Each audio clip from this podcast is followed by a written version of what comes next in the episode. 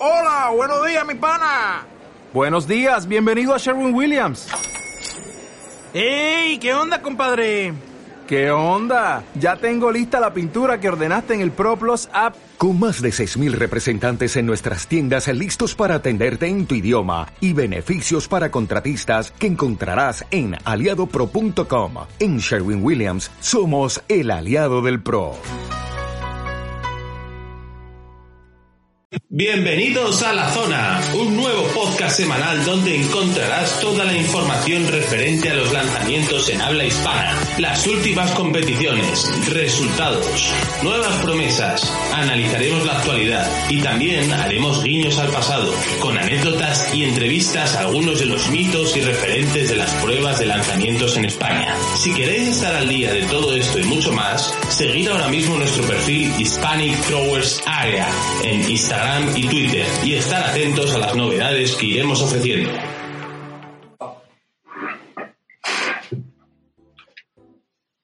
Bienvenidos una tarde más, una noche, una mañana, cuando sea el momento en el que estáis escuchando vuestro podcast, al podcast semanal, mensual o diario de la zona.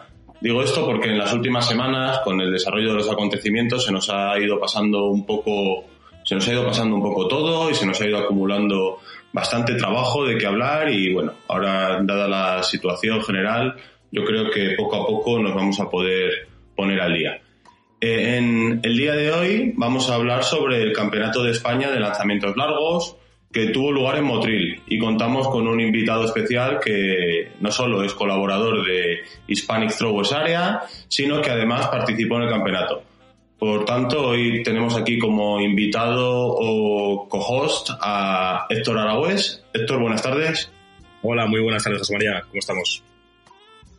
Y nada, pues él fue el, enviado especial de Hispanic Throwers al Campeonato de España y además pues tuvo su participación en el lanzamiento de jabalina, de la que luego, de la que luego nos, nos comentará. Primero quería, Héctor, que nos comentases un poco cómo, cómo fueron tus, tus sensaciones, tu sensación general sobre, sobre el campeonato. Pues, pues la verdad que la tónica general fue muy buena. O sea, la sensación que daba el campeonato es que se había realizado un trabajo con muchísimo cariño, que la paliza que se había pegado el padre de, de Lorenzo, nuestro compañero José María Hernández, ha sido, vamos, ha sido para hacerle casi una estatua ahí en el pueblo, porque tanto él me contó como todo el mundo se ha deslomado porque, porque esto sigue adelante y, bueno, eh, todo el club se volcó hacia, hacia esta organización y la verdad que salió todo a pedir de boca. O sea, fue una organización perfecta y, y así se vio, así se vio. La verdad es que desde fuera se, se, percibe, se percibe esto, se percibe esto que me cuentas. Yo he tenido bastantes conversaciones con José María a lo largo de los últimos meses.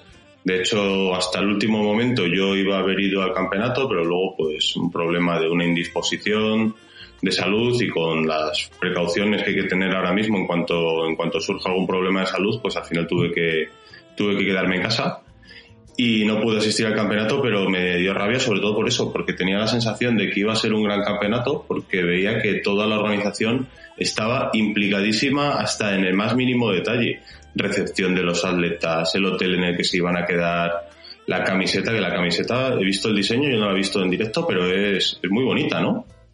Pues sí, la verdad, hasta, hasta el más mínimo detalle, como, como entrega de detalles, o sea, la camiseta, eh, una, un detalle del pueblo en cuanto a, bueno, la bolsa de, de regalos que nos, nos, regalizaron.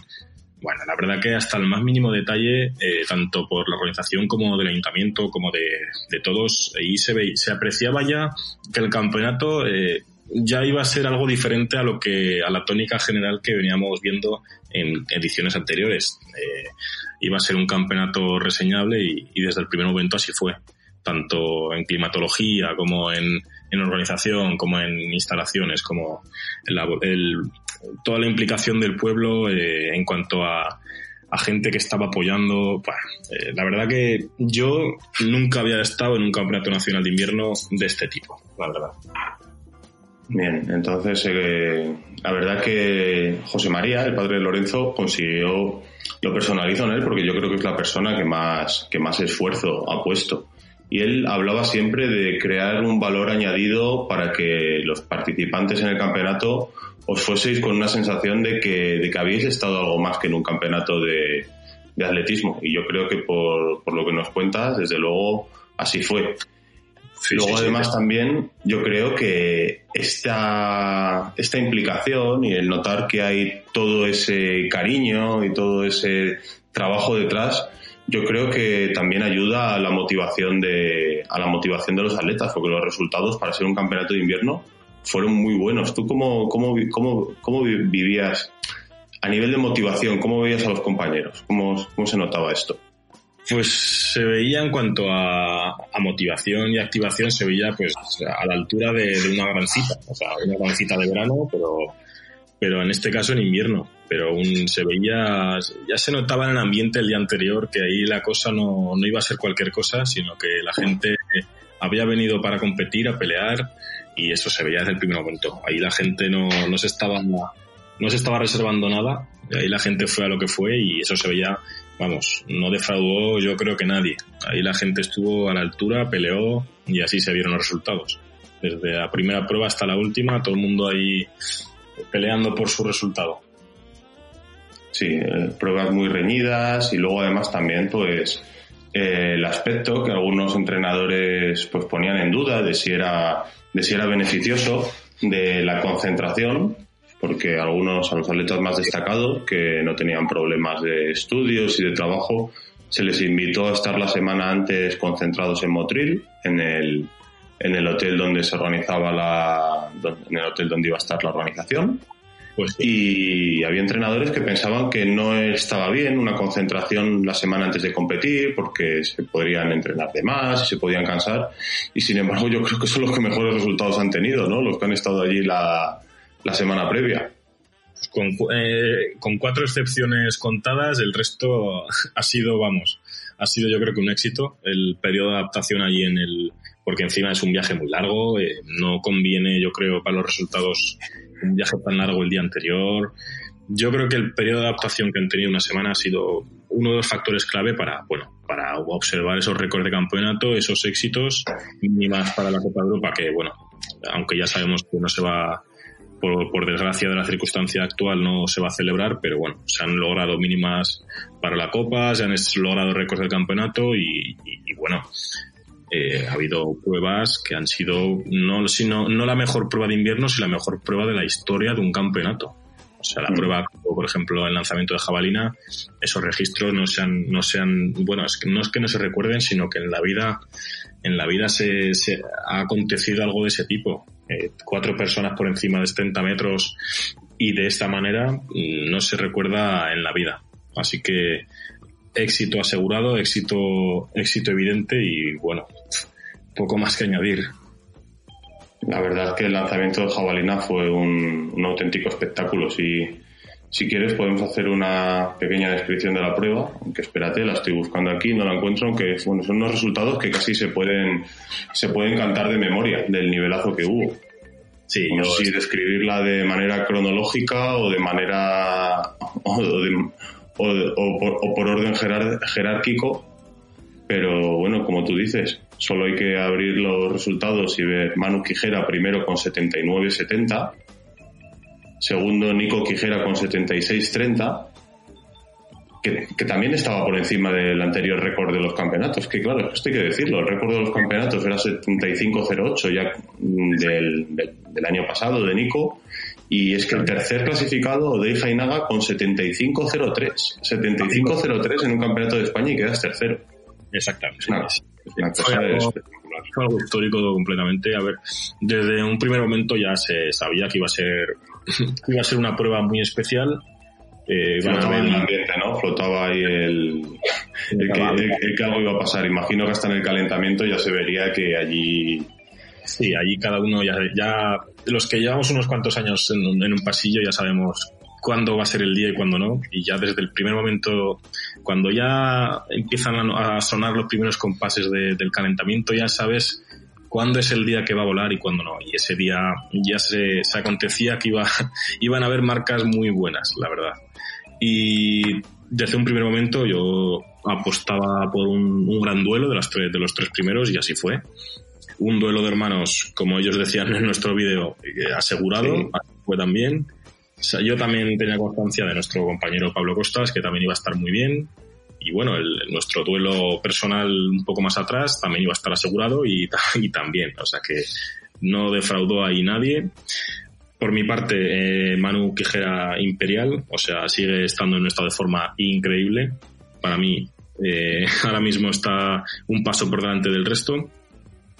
Una alegría ver a Nicolás Quijera volviendo como ha vuelto. De su lesión ha estado, recayó en su lesión de rotura de Aquiles, volvió, volvió en verano de manera renqueante con apenas un mes de preparación y aún así estuvo por encima de 73, de 73 metros en, en la Nucia.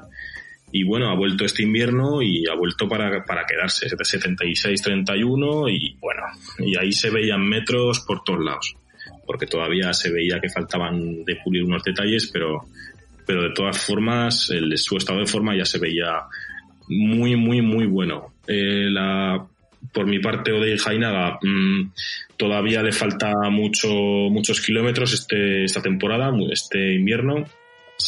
Tanto él como su entrenador me lo comentaron, que, que habían lanzado muy poco este invierno, que estaban todavía en pruebas de la carrera, de, de testeando su codo, sus problemas del, del codo y bueno, ahí se vio también Sí, se porque él hacía, él hacía, referencia a, a, luchar contra las lesiones en el vídeo de presentación, que como tú bien dices, daba, daba pistas de por dónde, de por dónde iba cada uno. Eso es. Yo a Odey todavía le veo en un periodo de prueba, en un, pruebo, un periodo de prueba personal. Todavía está en un modo un poco dubitativo y bueno, esperaremos a ver cómo evoluciona, pero bueno, yo sé, sé de lo que es capaz Odey todo el mundo lo sabe y, y, bueno, es uno de los serios candidatos a estar en la próxima Olimpiada. Si se celebra este año, si se celebra en algún... Fuera, fuera cuando fuera, ¿no? Fuera cuando fuere, total que es otro de los serios candidatos.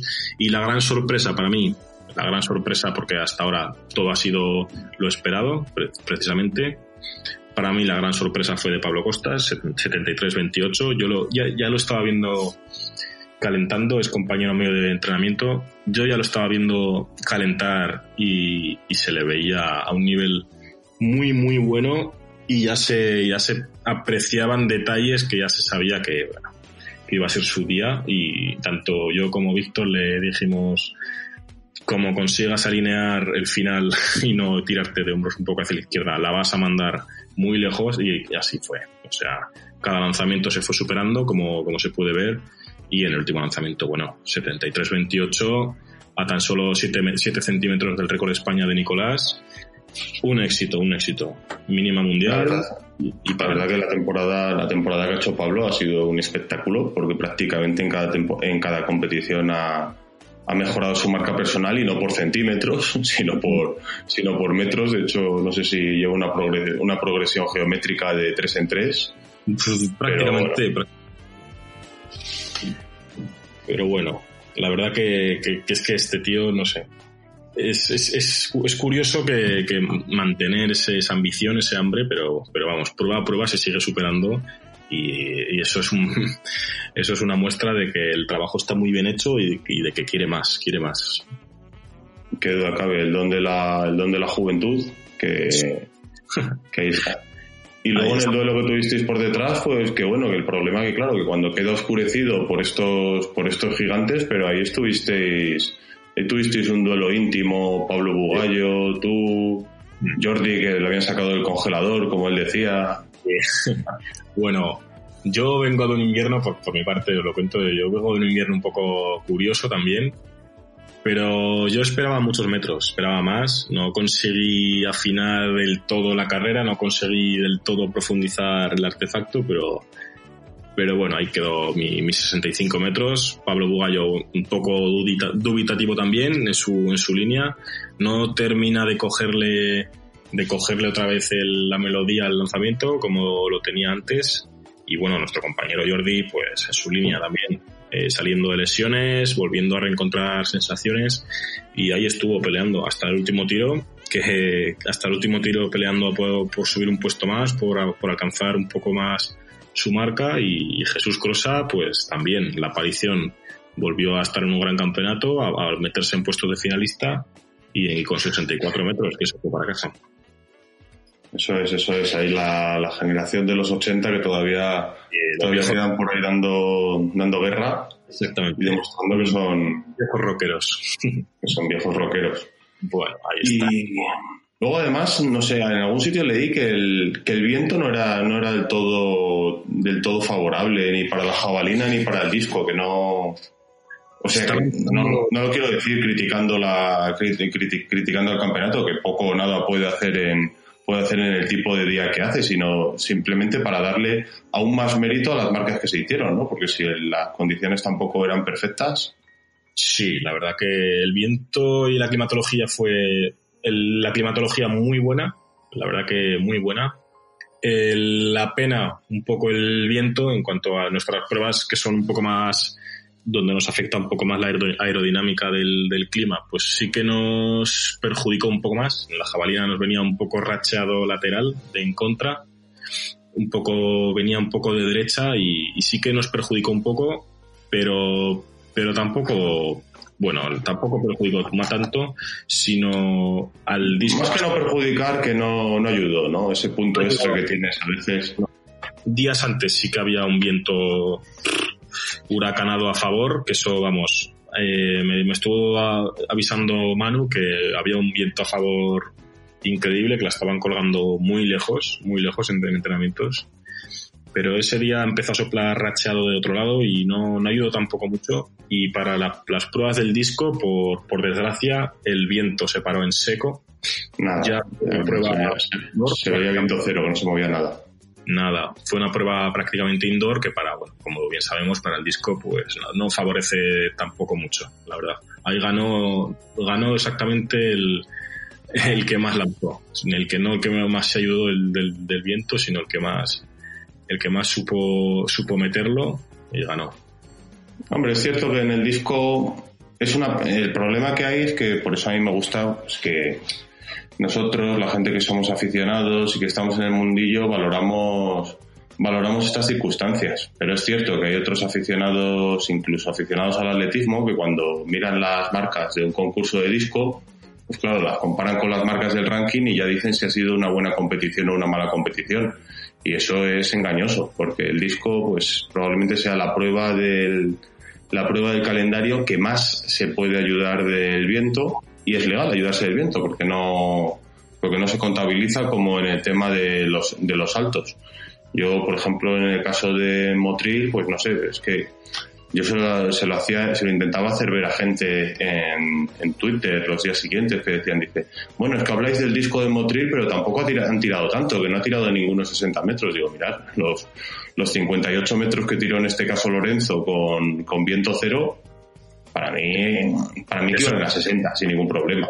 Sin ninguna duda, es un, es un, es un tema que debería de tratarse seriamente porque, sobre todo para, para grandes citas, grandes campeonatos donde suelen exigir unas marcas muy serias, muy serias, de 60, por encima de 65 metros, que suelen exigir también que tu estado de forma en, en X cita y en X día sea de un nivel muy próximo a esa mínima, ahí influye mucho pues también el viento y eso no se tiene en cuenta en cuanto a criterios de selección y no se suele tener en cuenta nada. Entonces es un tema, la verdad, que para abrir debate.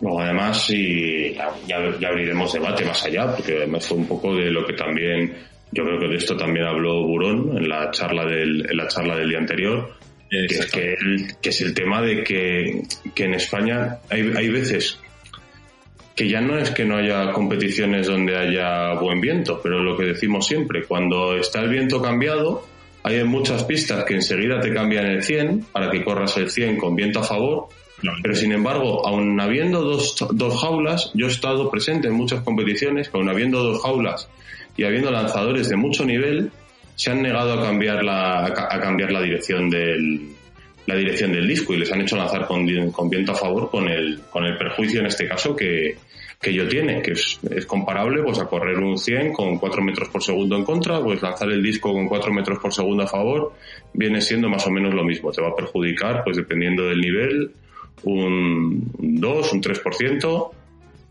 a veces, a veces, a veces incluso más, y eso traducido en metros, pues son pues, 4 metros de lanzar con viento a favor a lanzar con viento en contra.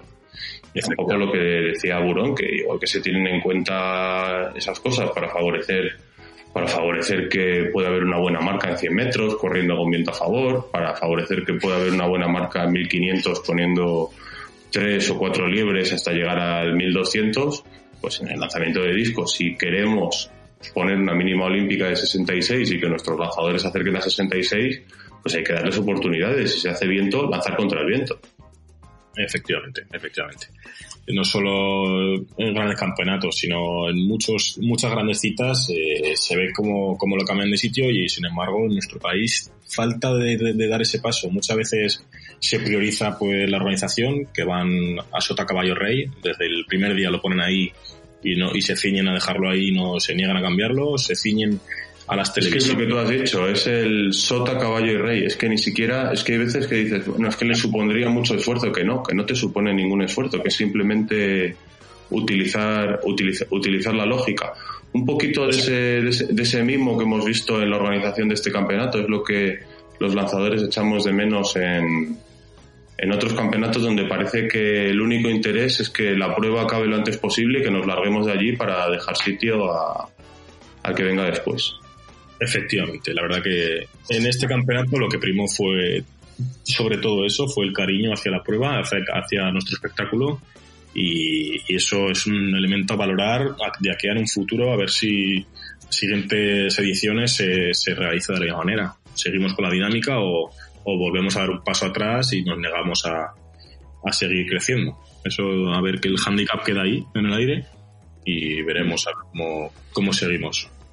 Yo desde luego pienso que esta organización de Motril ha puesto, ha puesto un listón, ha puesto un listón para futuros organizadores y también nos ha puesto una referencia a todos los que eh, potenciamos y amamos los lanzamientos de por dónde, de por dónde podemos ir, de hacia dónde podemos ir si queremos, si queremos hacer cosas que favorezcan, que favorezcan nuestras pruebas, que no siempre, no siempre dependen de gastar más o menos dinero. Yo lo hablaba con, hablaba con Cienfuegos de cuando organizó la cuando organizó la competición en allí en Montijo y que tenemos que tirar a, a poco a poco ir organizando competiciones organizadas por lanzadores. Porque cuando una competición es organizada por lanzadores y para lanzadores, pues esos detalles se van a notar y los resultados y los resultados van a acompañar a poco que tengamos un poquito de suerte con, con las condiciones del clima y del viento seguro que van a salir mejores marcas que en medio de un, de un control federativo, lanzando hombres y mujeres a la vez, de todas las categorías,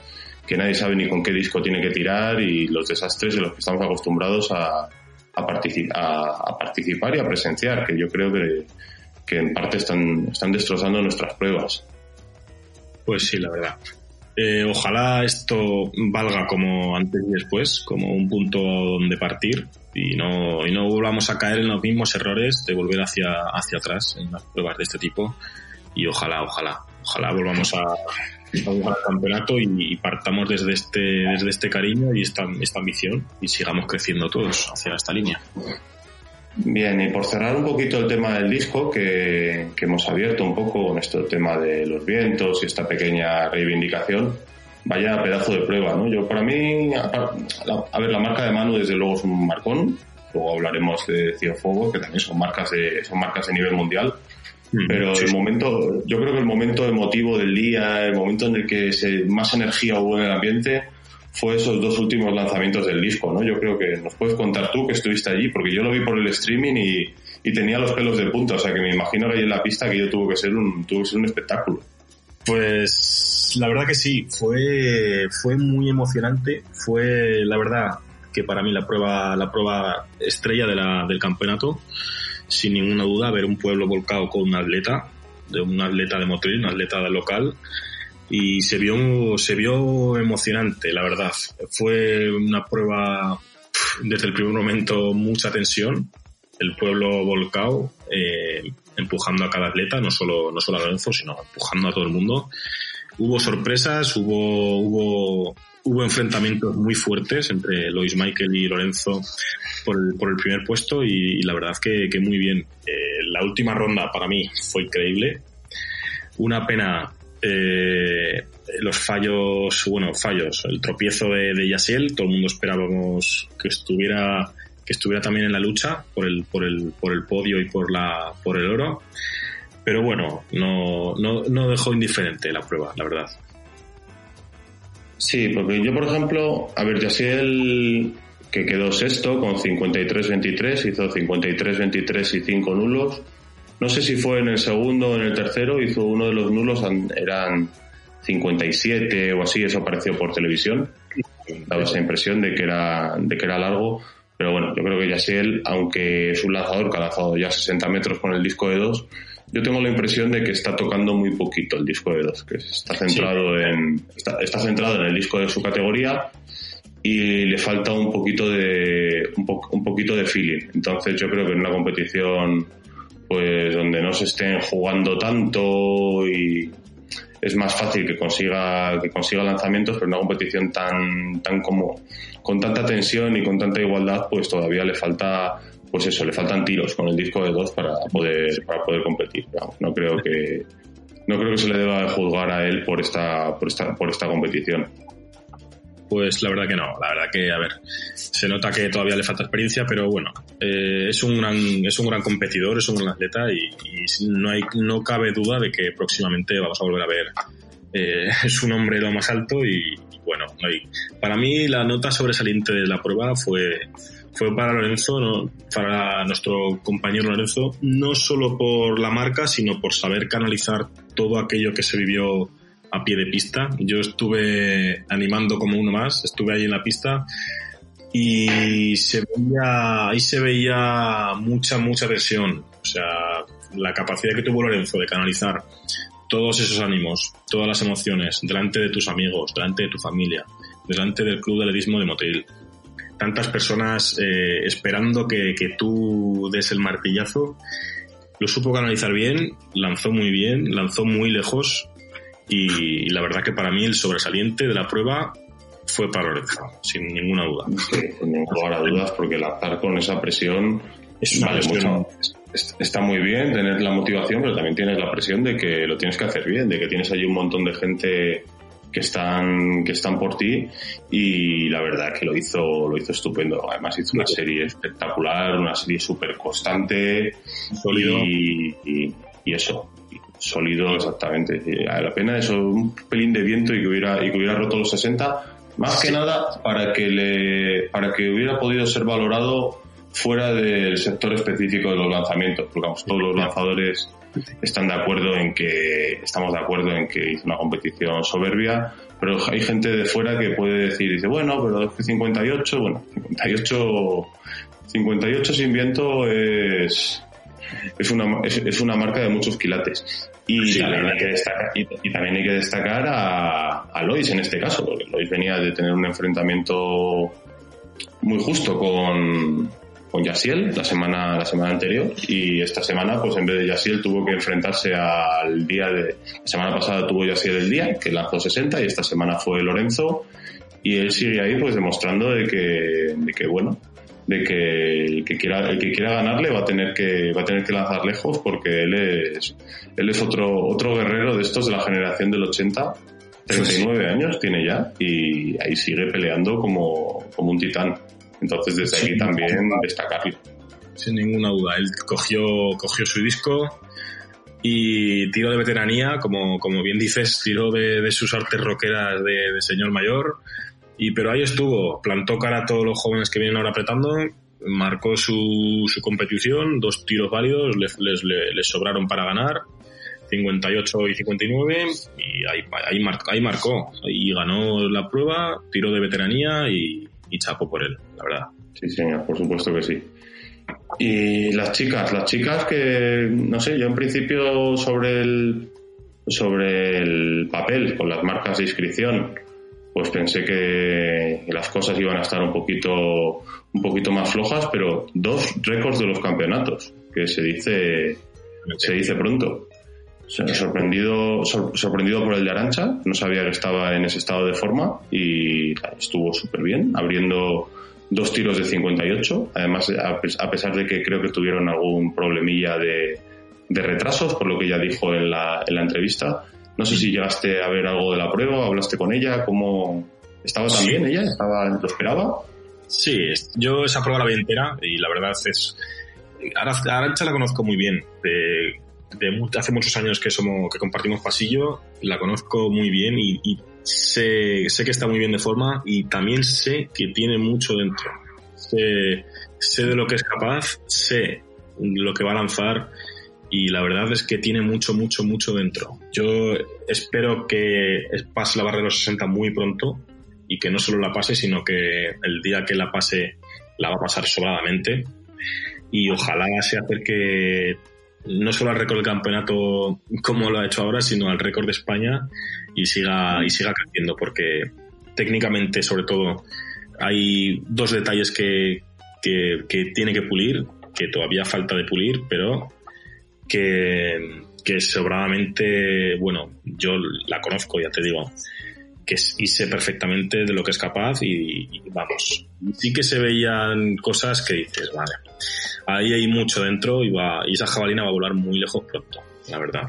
Y el segundo récord de Hora Redondo, pues muy sólida, muy sólida en sus lanzamientos.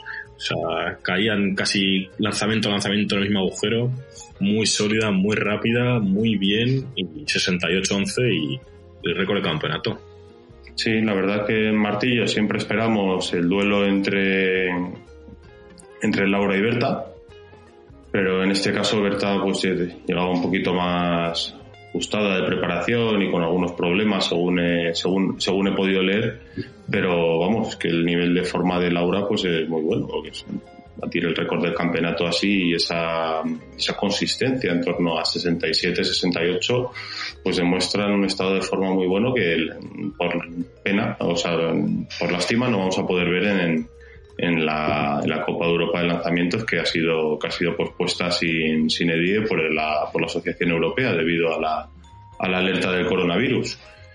Y en el disco tuvimos como vencedora a Yune Quintana, que también hizo una serie consistente en torno a los 50 metros. Y en el último tiro se alargó un poquito más hasta los 52 y bueno, yo creo que el disco es otra de esas pruebas que yo creo que poco a poco van a ir, van a ir saliendo lanzadoras, porque hay un nivel medio ahí con, con sus, guerras particulares, como, como solemos hablar con Jotas, y de ahí espero que pronto pueda haber un, buen caladero de, de, lanzadoras de 50 metros.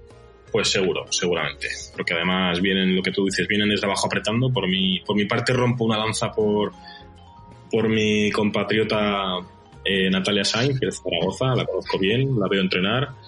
Es muy joven, atleta del 2002, eh, ya plantando cara ahí arriba. Este año 44 metros y muy consolidada. La verdad que, es una de las, yo creo que ahora mismo de las categorías menores la que más va a apretar hacia arriba, la que promete mucho y así que la seguiremos muy de muy de cerca.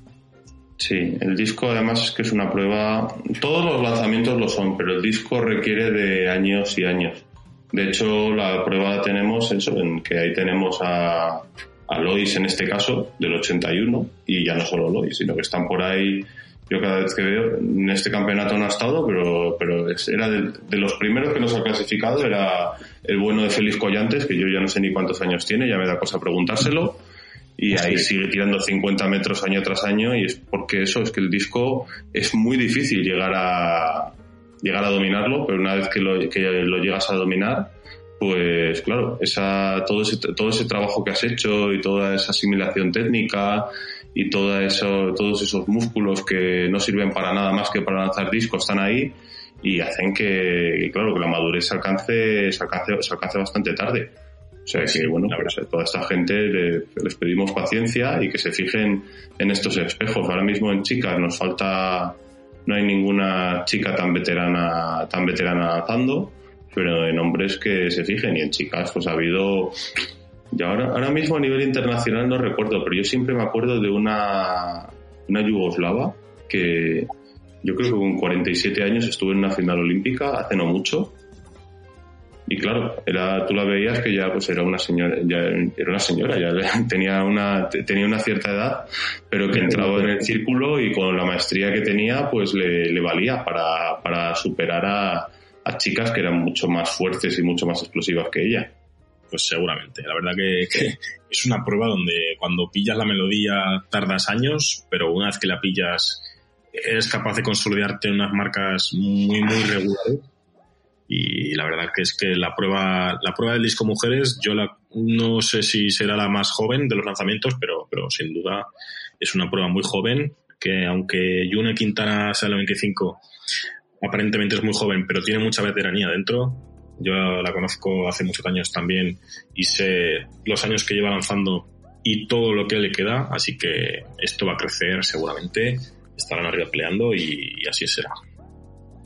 Bien, y nos hemos dejado para el final el que para mí a priori era el plato fuerte y que yo creo que no decepcionó y aquí nos encontramos con otro problema, con otro problema de la prensa general, que generalista, que cuando lanza Javier Cienfuegos, si no hace récord de España, no es noticia. Y yo, y yo pienso que no puedes decir que no es noticia un campeonato donde el, primer, el primero lanza 76-13, el segundo lanza 71-94 y el tercero 70-48. Y había gente que cuando compartíamos los resultados de esta prueba hablaba como de un poquito de decepción, porque las expectativas con estos chicos son, sobre todo con Cienfuegos, son tan altas que la gente no, no comprende que, que este nivel es un nivel de, propio de cualquier. Si esto dijéramos, si en vez de ser el campeonato de España hablásemos de que es el campeonato de Alemania, el campeonato de. incluso de Polonia podría ser en algún, en, algún año, pues serían unos resultados completamente normales y los tenemos como, como campeonato de España. Yo creo que no, no, no lo acabamos de valorar lo suficiente esto. No, no se, no se acaba de valorar. La verdad que es, es una pena, pero es una pena que siempre se esté exigiendo siempre pues, el récord de España o tal que pase la línea de los 80 metros y si no se llega parece que sea una, una decepción, pero, pero vamos, no se, no se valora, no se termina de valorar y es una pena, porque al final tener tres personas por encima de 70 metros tal como, como los tenemos ahora mismo es un, vamos, es una bendición para los lanzamientos y vamos, ojalá algún día se valore como, como lo valoramos nosotros por parte de federaciones o por parte de prensa, pero, pero ahí queda, 70 metros para cada uno y... Sí, y, además, eh, y yo creo que es justo que lo contemos, la información que tenemos, de que hablamos con ellos, es que cada uno de ellos tiene su propia historia personal. Alberto, en este caso, el tercero, Alberto lleva un invierno complicado, complicado, con, con lesiones y con dolores que, ni siquiera sabía si iba a llegar a, a poder participar en estos campeonatos, aunque a él no, no le preocupa, como le contó a, a Jotas en él y Kini Moyano, le contaron en la entrevista que tuvieron allí en el CAR de San Cugat. Él está preocupado solo por el verano, pero claro, pero luego llega allí un campeonato, un campeonato de España, encima en Andalucía, que, que hace que, que, su, que su casa y hace que se, que se crezca más.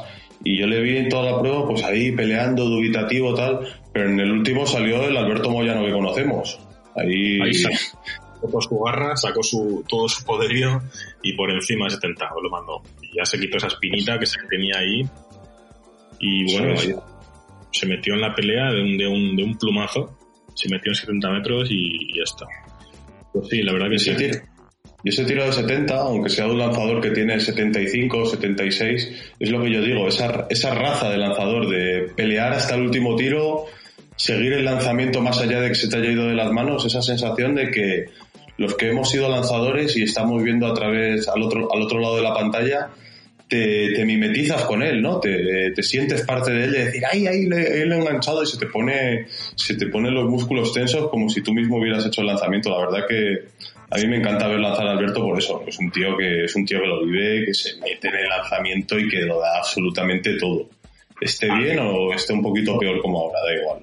Es un tío que lo da todo siempre, lanzamiento a lanzamiento. Es, eso para mí es, es, su valor, su valor añadido, porque bueno, la clave está, mirará, eh, hasta lo tenía todo hecho, hasta el último tiro, no, no le hacía falta más para tener su bronce y aún así supo llegar a sexto tiro, supo llegar con ganas y le metió dos metros a su mejor marca del día, 70 metros. y la verdad que es que es un tío que, hasta el último tiro lo da todo, se deja lo que haya que dejarse, se pone en riesgo lo que haya que ponerse en riesgo porque me contaba que, que todavía sigue lesionado, que todavía sigue arrastrando esas molestias, pero el tío ahí está, echa valor, echa, se echa todo encima y es capaz de, bueno, ya lo ves, hasta el último tiro. La verdad que es espectacular. Y Pedro también, pues muy destacado, un invierno muy destacado, tres lanzamientos por encima de 70, dos lanzamientos casi en 72, que me parece que era la mínima para la Copa de Europa, los 72 metros. Efectivamente. Bueno, al final no se va a celebrar la Copa, pero Pedro demuestra que es otro, que es otro, que es otro guerrero, un tipo que entrena, entrena muy, muy duro. A mí es de los que más me gusta seguirle, seguirle en Instagram, ver los vídeos, verle, verle levantando, verle saltando. Es un tío que, es un tío también que se lo, que se lo ocurra día a día y que, y que está peleando, que está peleando los resultados. Además viene, pues eso, viene por detrás Alberto, es un chico más joven, pero no le, no se lo va a poner fácil, desde luego, y, él dice, él dice que, que, quiere pelear también por los, por los Juegos Olímpicos, y igual que tenemos a, a tres tíos peleando por los Juegos Olímpicos en la jabalina masculina, aquí en el martillo, yo creo que estos tres también van a, van a pelear hasta el final por, por hacer equipo completo. Pues sí, sin ninguna duda. A ver, Pedro lo conocemos de muchos años también.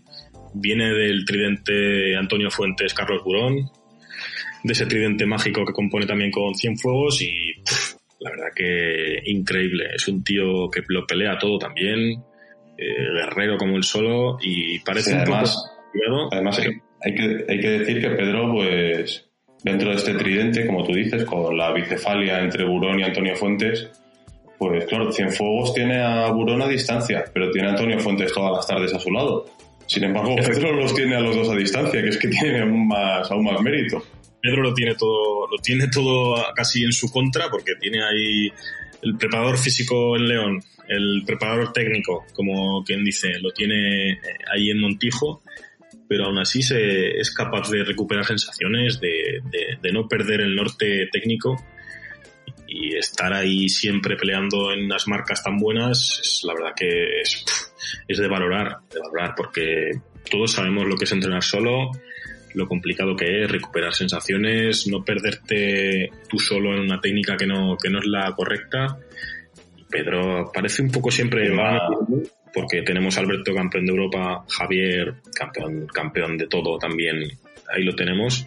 Y Pedro parece que está siempre en la sombra, pero, pero no, ese Pedro siempre está ahí peleando, es un aspirante a todo este año y ahí lo tenemos.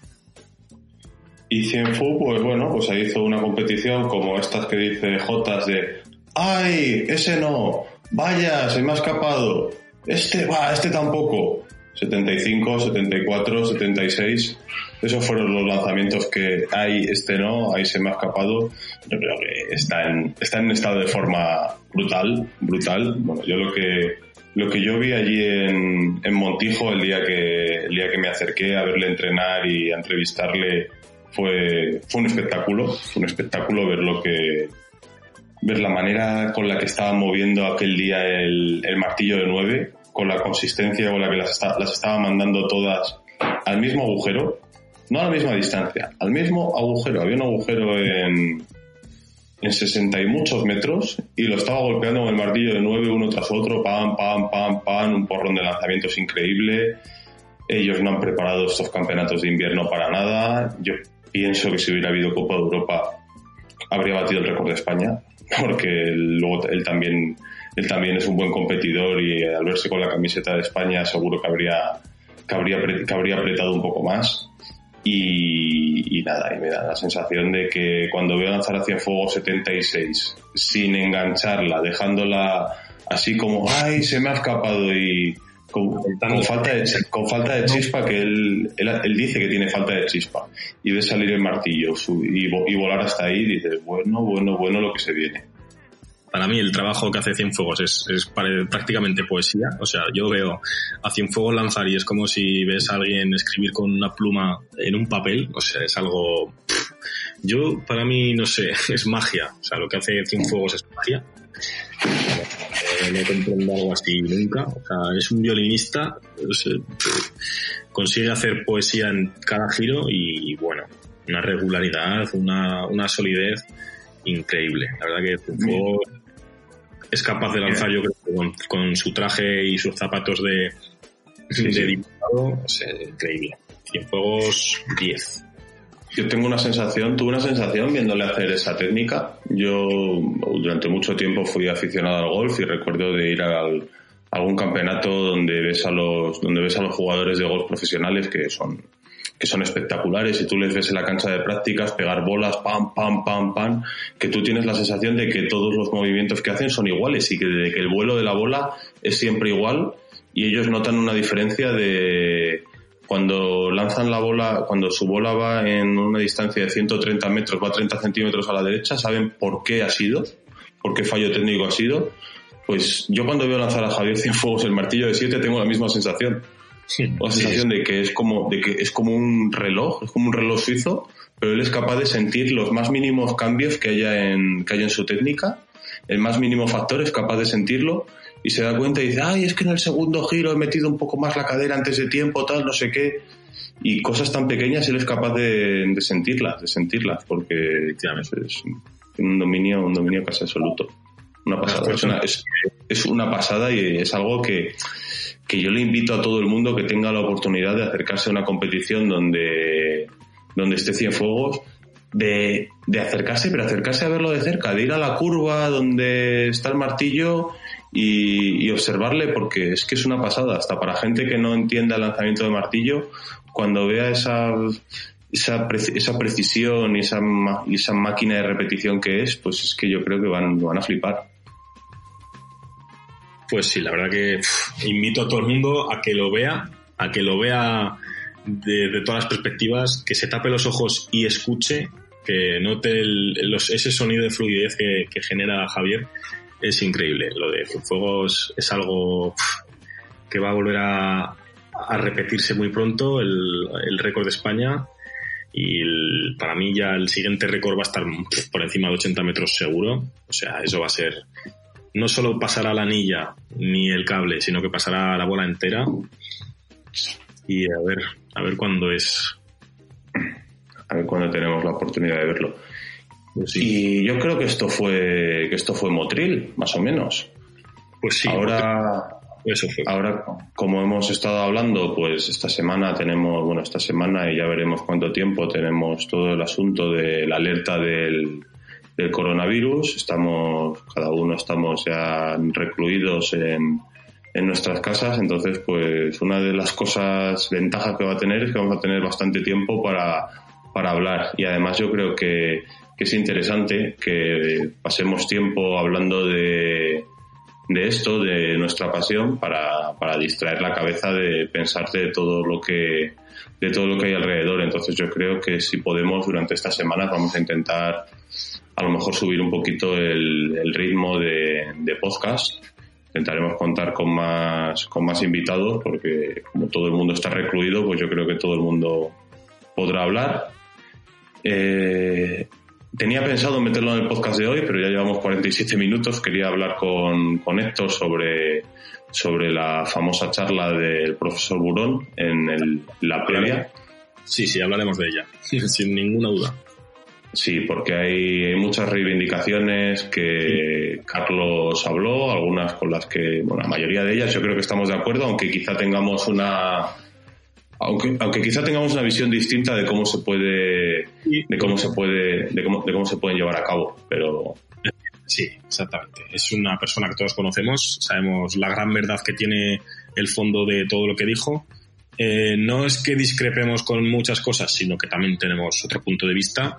Nosotros desde HTA tenemos eh, una perspectiva un poco distinta a la que percibe él pero bueno, hablaremos de ello y sin pelos en la lengua. O sea, hablaremos de lo que opinamos, hablaremos de lo que, de todo lo que nosotros pensamos acerca de ese, de esa charla que dio. Y próximamente, pues, tanto Chema, yo, Jotas o el que estemos en el podcast lo, lo comentaremos, sin ninguna duda. Eso es.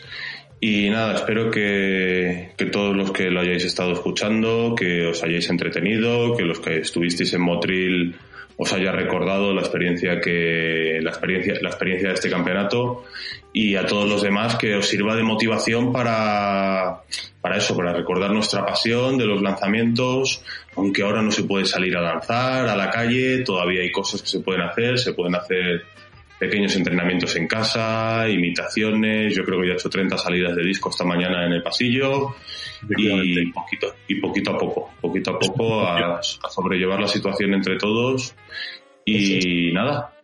Es Muchas gracias a... A,